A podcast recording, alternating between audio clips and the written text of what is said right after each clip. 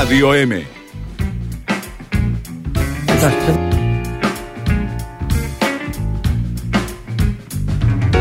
8.37, les decíamos hace un ratito que íbamos a tener visitas, ¿no? Que íbamos a tener visitas aquí en la radio. ¿Por qué? Porque estamos en etapa preelectoral, porque estamos caminando los últimos días. Quedan muy poquitos días, ¿no? De acá prácticamente 10 días estamos ingresando en el periodo de veda de actividades proselitistas. Y en este contexto, los candidatos desfilan aquí en la radio, ¿no? De las distintas agrupaciones políticas. Tenemos en la provincia de Santa Fe una elección importante, una elección general que tiene cinco categorías. Renovamos los mandatos de gobernador y vice, renovamos los mandatos de diputados provinciales, de senadores provinciales, de intendentes en varios municipios, eh, comisiones comunales y también de concejales, ¿no? Por mitades. Bueno, en este contexto, hoy estamos con Paco Garibaldi. Paco Garibaldi es candidato a senador provincial con él vamos a conversar un poquito ¿eh? en este tramo final de campaña. ¿Cómo estamos, Paco? Buen día. Buen día, Carlos. Gracias por venir, ¿eh? gracias por la visita. ¿eh? No, por favor, gracias a vos por la invitación. Bueno, uno mira, eh, senador del departamento de la capital, es un compromiso, yo digo siempre, el del Senado muy importante, más allá de la tarea legislativa, más allá de la tarea legislativa, que es una tarea que compete al senador, la representación territorial de un departamento que tiene yo miraba hace un ratito, ¿no? Tiene siete ciudades el departamento de la capital y tiene otras tantas comunas importantes, un conglomerado urbano impresionante. Y bueno, y representar territorialmente a eso me parece que es un desafío enorme, ¿no? Sí, son siete ciudades, ocho comunas, quince localidades en total, y ni más ni menos que tenemos la capital de la provincia de Santa Fe.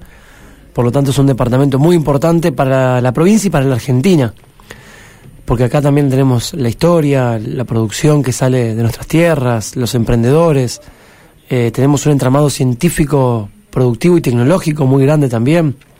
De hecho, en la ciudad de Santa Fe tenemos la ciudad con mayor cantidad de investigadores per cápita de toda la Argentina. Pero también la otra cara de la misma moneda es que tenemos una región con desigualdades y fundamentalmente con mucha inseguridad, violencia, y nos pega lo que pasa en todo el país, la inflación, que hace que cualquier trabajador no le alcance, no le alcance lo que cobra para llegar a fin de mes. Entonces, bueno, creo que los que estamos en la función pública tenemos que arremangarnos, laburar mucho, no escondernos eh, y meternos en los problemas para buscar soluciones. Em, uno siempre cuando apunta a los grandes problemas que tiene la gente, bueno, en la Argentina históricamente la economía ha sido siempre un problema, pero hoy da la sensación de que el problema de la inseguridad ha sobrevolado absolutamente todo y ha pasado por encima de absolutamente todo. Es cierto que todos estamos preocupados por los problemas económicos, los tenemos, evidentemente, contra un fenómeno de inflación como el que estamos viviendo, contra una devaluación tremenda como la que hemos tenido días pasados, bueno, el impacto en el bolsillo de todos y cada uno es un impacto realmente inocultable, ¿no? Pero el tema de la inseguridad ha pasado por arriba de todo. Nos lo plantean en absolutamente todos los lugares a los que vamos. Y cuando digo todos, me refiero barrios de la ciudad de Santa Fe, pero también pequeñas localidades del departamento como Candioti, Arroyo Aguiar, Montevera, Nelson, Laguna Paiva, Yambi Campbell, Emilia. ¿Cómo puede ser que poblaciones de 500, 1000, 1500, 3000 habitantes de Santa Fe tengan hechos de inseguridad y violencia? Cosa que antes no les pasaba. Entonces, claro, este, este es un combo muy explosivo porque lo que no te come la inflación, te lo roban en la calle. Entonces estás constantemente con la preocupación de cómo llegar al final del día llevando algo a tu casa y es una situación que no da para más. Este, creo que hay, un, hay una situación que ha escapado totalmente del manejo del gobierno provincial, de la seguridad, de las fuerzas policiales. Hay que volver a tomar ese control de las fuerzas policiales, que los 44.000 agentes que existen en la provincia estén en la calle no que estén encerrados en una comisaría o cuidando presos en la comisaría ni tomando denuncias, sino que estén en la calle previniendo, que volvamos a tener esa sensación de que podemos salir tranquilos a nuestra casa. Hoy estamos en ese contexto, Carlos. Eh, lo veía ayer eh, en el Estóbulo del Valle o en distintos lugares donde vamos, en todos los lugares donde vamos, los comerciantes están tras las rejas, porque atienden tras las rejas, en vez de ser los delincuentes los que estén ahí, que no tienen que estar en la cárcel. Claro. Eh, a ver, acá yo siempre digo en esto, ¿no? Necesita, este problema de la inseguridad necesita un ataque, yo digo, multifactorial, ¿no? Desde, distintos ámbitos. A ver, una acción o una interacción entre nación y provincia, una acción muy enérgica también de los municipios, llevando adelante medidas para despejar las grandes ciudades donde fundamentalmente anida el delito, pero básicamente una acción coordinada de nación y provincia y fundamentalmente también una acción decidida de todos aquellos que integramos la sociedad en el sentido de estar permanentemente atentos, alertas a todo lo que nos está pasando a nuestro alrededor. Socialmente están pasando cosas muy, muy delicadas, muy, muy complicadas. Y bueno, y esto medita también que el delito no solo sea contra las personas, sino contra los bienes también. Tenemos vandalismo, ataques a escuelas, algo que en la Argentina antes, cuando ocurría, era algo aislado, era algo que lo vivíamos así de vez en cuando, pero ahora es una cosa cotidiana, todos los días. Sí, nos encontramos con esto. Escuelas, centros de salud, clubes, clubes de barrio, clubes de barrio que hacen un esfuerzo enorme por comprar una pelota, por poner un reflector, por arreglar un vestuario la misma gente del barrio que termina entrándole y robándole, que seguramente son los padres o los hermanos de los jugadores del club, ¿sabes? El golpe económico sin duda, pero anímico también para los dirigentes de esos clubes. Entonces ahí es donde el Estado tiene que estar y mira, yo comparto 100% lo que decís, que resolver el problema del delito y la violencia y fundamentalmente el narcotráfico que existe en Santa Fe no se hace así con un chasquido ni de la noche a la mañana y que es complejo. Pero lo que me quiero detener en realidad es que yo lo veo muchas veces en la política el, hecho de que algo sea complejo se usa como una excusa para no empezar. Como es tan complejo y requiere tantos actores, y coordinar con nación, con provincia, con la justicia, con las fuerzas policiales, con las instituciones, con la municipalidad, como es tan complejo nadie empieza, porque lo que sirve es de excusa para tirarse la pelota unos con otros. Entonces, ¿es complejo? Sí, pero también hay responsabilidades claras. La seguridad es de la provincia, listo, queremos más seguridad tiene que haber policías en las calles, tiene que tomarse el tema, no se tiene que esconder nadie, que el ministro de la cara. Y el senador, para hablar también lo, que me tocaría en el caso de, ser senador por el Departamento de la Capital, no es el responsable de brindar seguridad, pero tiene muchas cosas por hacer. Yo lo primero que voy a hacer, Carlos, es, bueno, además, primero renunciar a mis fueros, no me interesa tener fueros, hoy los legisladores tienen fueros en Santa Fe, no me interesa tener ese privilegio de la política que es que la justicia no te puede investigar. Y primera acción, convocar una Junta Departamental de Seguridad. ¿Qué es eso? todos los actores responsables de la seguridad del departamento reunidos en una mesa el día 1 para trazar un plan, ponernos de acuerdo, que la gente lo sepa y de esa manera pueda controlar y tengamos que rendir cuentas públicamente. Y que nadie se pueda tirar la pelota uno con otro. Que sepamos qué tenés que hacer vos, qué tengo que hacer yo, qué tiene que hacer aquel y qué tiene que hacer aquel otro.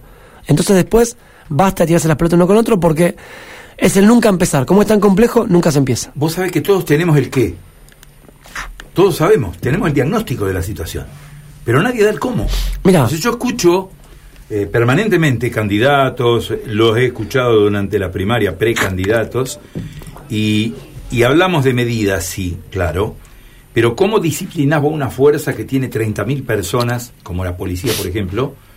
Y no te estoy hablando de disciplinar de disciplina, ¿cómo disciplinamos en el orden y en la organización para combatir el delito? Es decir, eh, nos interesa el cómo. ¿Cuáles son las medidas? Te lo puedo decir, Carlos. A ver, no, no porque tenga la verdad revelada, sino porque también, a ver, yo soy de los que me formé al lado de alguien como Miguel Lifshitz. Miguel era un tipo con cabeza, con ideas, con proyectos que iba para adelante y no paraba nunca. Esa formación Miguel nos la dejó a nosotros y queremos honrarle laburando como lo hacía él, no con su capacidad, porque hay capacidad que no se puede trasladar, pero sí con su forma de laburo, que es incansable en equipo. Mira, las fuerzas policiales hoy están totalmente abandonadas, te lo dice cualquier policía que está en la calle. No siente acompañamiento, los buenos policías, ni sienten el rigor de que les digan que tienen que hacer lo que hay que hacer aquellos que buscan el atajo. Entonces es control de vuelta, de la, control político de las fuerzas de seguridad. ¿Qué significa eso? Estarles encima con los móviles, monitorearlos por el GPS para ver por dónde están los patrulleros, los, eh, eh, eh, los policías que no estén encerrados en las comisarías, sino que estén en la calle afuera. Eso hay que meterse en la comisaría, ir y sacarlos de ahí que estén patrullando. lo que tiene que ver con las cárceles. Hoy los presos de alto perfil, o sea, los narcos fuertes, están con los presos comunes no tienen pabellones de alto perfil, hay que, hay que volver a tener, como hicimos con Miguel Lipchi con Maxi Puyaro, presos de alto perfil. No puede ser que el narco grande esté junto con el, el ladrón común. ¿Por qué? Porque después cometen los delitos desde las cárceles. Tienen que haber inhibidores de señal en la cárcel, o sea que no pueden usar celulares. Yo te estoy diciendo todas esas cosas de qué hacer y cómo hacerlo. Vos sabés que a mí me pasó. Y, eh, y también, perdón Carlos, y también además de la, de, de la fuerza de seguridad, volver a tener ese control de lo social. Control me refiero a ese acompañamiento, esa cercanía. Teníamos el programa Vuelvo a Estudiar, que era un programa que el chico que dejaba la escuela se iba hasta la casa de ese chico para que vuelva. O sea, el ministerio iba casa por casa de los pibes que dejaban la escuela para ver por qué dejó y que retome la escuela. Un pibe que abandona la escuela se perjudica a sí mismo, sí. Complica a la familia también. Pero es también un daño muy social. Porque es un pibe que deja de tener una perspectiva de futuro, deja de cuidarse. Y ni hablar también el pibe que hace deporte o el que no lo hace. Entonces, las escuelas y los clubes son también lugares para prevenir. El mejor lugar donde pueden estar nuestros jóvenes, niños, adolescentes, es en las escuelas y en los clubes. Eh, vos sabés que, no, te comentaba, experiencias que me comentaron algunos, algunos comerciantes y gente que tiene eh, situaciones vinculadas con la inseguridad. Va a la seccional, denuncia, se encuentra con que en la seccional están detenidas las personas que cometieron el delito. Exacto, Y se le ríen porque dicen, nosotros salimos mañana. exacto. O salimos en un rato. Y vos todavía estás denunciando acá, en las seccionales. ¿Cómo corregimos esto? ¿Cómo damos vuelta a todo esto? Porque, a ver, debe ser, debe ser, debe ser indignante ¿eh? que, que alguien cometa un delito en tu perjuicio, que vos vayas a denunciar y que el delincuente se te en la comisaría delante de la cara diciéndote que en un rato sale. Sí, porque vos como vecino, eh, una indignación total. El mismo policía, hablemos siempre de los buenos policías. El buen policía dice, che, pará, yo sacrifiqué mi cuerpo, mi vida para meter este en cana y al día siguiente sale, ¿qué hago la próxima vez? Pienso realmente cuánto me arriesgo si sé que al día siguiente va a salir. Entonces, esas también son las situaciones que no van más. Personalmente creo que el que las hace, las paga. Obviamente, si haces una más chiquita, pagas menos, si haces una más grande, pagas más. El otro día con el tema de los saqueos. Mira lo que me pasó. Iba por Iturraspe, se acerca un muchacho a, limpiar el vidrio y le digo, che, ¿ustedes vieron el tema de los saqueos que hubo? Y demás, sí, sí, y nos dijeron para que nos sumemos. Ajá. ¿Y qué hicieron? No, dice, eso los agarraron, van a estar 8 o 9 años presos ahora. Yo prefiero estar acá, en la calle, libre, antes que estar 8 o 9 años guardado en la cárcel. Fíjate el ejemplo ese. Si vos agarrás a alguien que la hace, que la pague, si están 8 o 9 años guardados por intento de saqueo, ese también es un mensaje para aquel ciudadano que está al límite de caer en la delincuencia, pero dice, che, pará, no, no, no, me puedo comer 8 o 9 años preso, no lo hago. Lo contrario es lo que decís vos, Carlos. Eh, Paco, ¿cómo haces para modificar acciones? Yo digo acciones políticas, ¿no? Estamos hablando de acciones políticas de un cuerpo que tiene una mayoría que pareciera desde hace muchos años automática, ¿no? Porque la renovación de los mandatos de los senadores en algunos casos son absolutamente irreversibles. No ha habido cambios grandes en el Senado en los últimos tiempos, no los ha habido y, sigue habiendo una mayoría que está en lo que hoy es, llamémosle en la provincia, el oficialismo. ¿eh? Quizá pueda ser oposición en el día de mañana. Pero ¿cómo se, cómo se trabaja eh, en consensos con bloques que obviamente actúan ya, yo diría que de manera corporativa? ¿no? Sí, la- en el Senado se, mantiene esa situación, ¿no? Donde hay reelección indefinida, muchos se atornillan en, en su banca y no salen. Eh, nosotros somos parte de un espacio que es Unidos, Unidos para Cambiar Santa Fe, con Puyar, con Clara García, Clara García nuestra candidata a diputada, con el doctor Poletti, con Silvina Siam. Realmente creemos que queremos cambiar esa realidad. Si la gente nos elige es cambiar las mayorías y si no, hablar, dialogar y acordar como lo hemos hecho. Cuando Miguel Lifchi fue gobernador, el Senado tenía mayoría opositora y sin embargo las leyes salían porque se dialogaba, se acordaba. Y también lo que creo es que estamos en un momento de la sociedad donde la gente cada vez se come menos las mentiras, los engaños y las cosas cerradas entre cuatro paredes. Te hago una consulta que Entonces, tiene que ver no, lo que quiero decir es que se tiene que saber más y conocer más esto que pasa para que la gente misma le ponga un cachetazo, en términos metafóricos, a esa situación, esa realidad, que es esconder las cosas entre cuatro paredes, que estén siempre los mismos, que che, ¿qué pasa que esta ley no sale? Y nadie sepa y en realidad son algunos senadores que no les conviene. Bueno, hay que empezar a poner las cosas más de cara a la gente, más rendir cuentas. Eh, Te traigo a un tema actual que probablemente, digo, si sos electo senador, probablemente te toque, ¿no? En la, en la primera etapa de tu gestión. Días pasados, estarás al tanto, el Poder Ejecutivo envió pliegos a la legislatura, Ajá. pliegos para cubrir vacantes en el Poder Judicial. La Corte venía desde hace mucho tiempo hablando sobre este tema. Eh, por un lado, envió pliegos para el sistema penal. Ahora envía pliegos para cubrir otro tipo de vacantes, juzgados, juzgados comunales. Eh, se produce una situación en la cual se rechazan un número importante de pliegos. El Ejecutivo dice que cumple con la premisa de enviar los pliegos para cubrir vacantes y que la legislatura no se los trata o si se los trata se los rechaza. ¿Cuál es tu mirada de esto que ha pasado en la legislatura? Sí. Y de lo que puede llegar a venir, ¿no? Sí, que son esas cosas que se tienen que... Primero, yo creo que hay que avanzar en las vacantes que hay en la justicia porque después, eh, siempre, siempre de vuelta, hablando de los buenos, los buenos fiscales, los buenos jueces que quieren hacer su trabajo, se ven desbordados y no, y no llegan con, con la realidad de lo que tienen.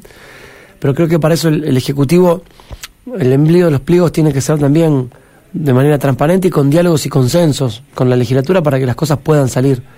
Eh, esas son de esas cuestiones también que muchas veces quedan como discusiones alejadas de la gente, no se terminan resolviendo, no se sabe bien por qué, es como un ruido de la política que no lo resuelve y después la justicia queda renga y, y vemos las dificultades El que gobierno tenemos. dice que el gobierno dice que todas las personas que, que están propuestas para los distintos cargos, los pliegos, fueron elaborados en base a un orden de mérito, fundamentalmente un orden de mérito, una evaluación de cada una de las personas y un orden de mérito, que no hay injerencia de la política en el tema, que hay una cuestión de orden técnico que ubicó a cada persona como candidata, como el mejor candidato a ocupar un, un juzgado o un, o un, un juzgado comunal, ¿no?